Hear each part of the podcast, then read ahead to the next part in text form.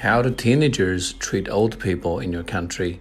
Most teenagers in my country treat our old people with love and respect.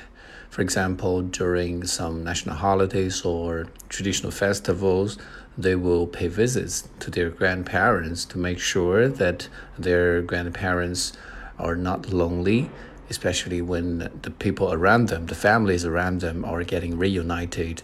This is the time of the year when you feel, uh, when you tend to feel lonely the most.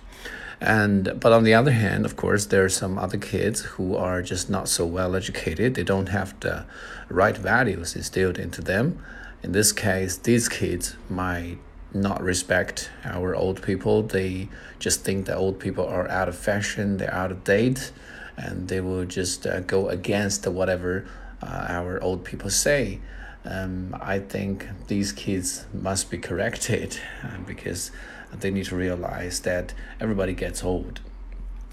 大家好，如果是大家对于这个嗯短视频的学习也比较感兴趣的话呢，可以在抖音中搜索彭百万雅思口语。那么我在我的抖音账户中呢，也有分享一些视频。嗯，对于大家这个学习效率的提升，也许会有一些帮助。如果感兴趣的话呢，就在抖音中搜索“澎湃万雅思口语”。